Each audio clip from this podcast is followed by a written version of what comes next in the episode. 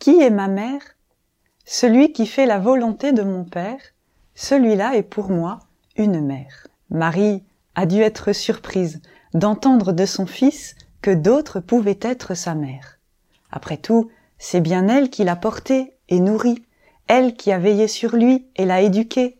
Alors qui d'autre pourrait être sa mère? S'il s'agit de la maternité physique, évidemment, personne d'autre que Marie ne peut se dire mère de Dieu. Mais Jésus parle d'une autre maternité qui est d'ordre spirituel et le fait naître dans le cœur des croyants. Jésus aime et veut avoir besoin de nous pour accomplir son œuvre de salut. Ainsi, il lui plaît de passer par un intermédiaire pour venir faire sa demeure dans une âme. N'est-ce pas d'ailleurs ce qui se passe lorsque nous faisons connaître le Christ à quelqu'un? Dans connaître, il y a naître, et dans connaissance, il y a naissance.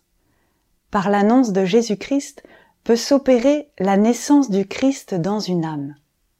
C'est le processus que décrit Saint Paul dans la lettre aux Romains. La foi, naît de ce que l'on entend. Et comment entendre si personne ne parle? Ainsi, en annonçant la bonne nouvelle et en témoignant de notre foi, nous devenons mères du Christ pour ceux qui entendent et accueillent cette parole.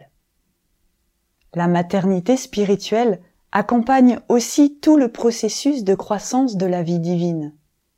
Par la prière, les petites attentions, les sacrifices, nous permettons au Christ de croître toujours plus dans l'âme dont il a fait sa demeure.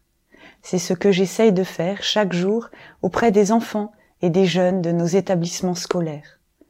C'est un vrai travail d'enfantement, long et difficile, parfois douloureux, mais tellement beau.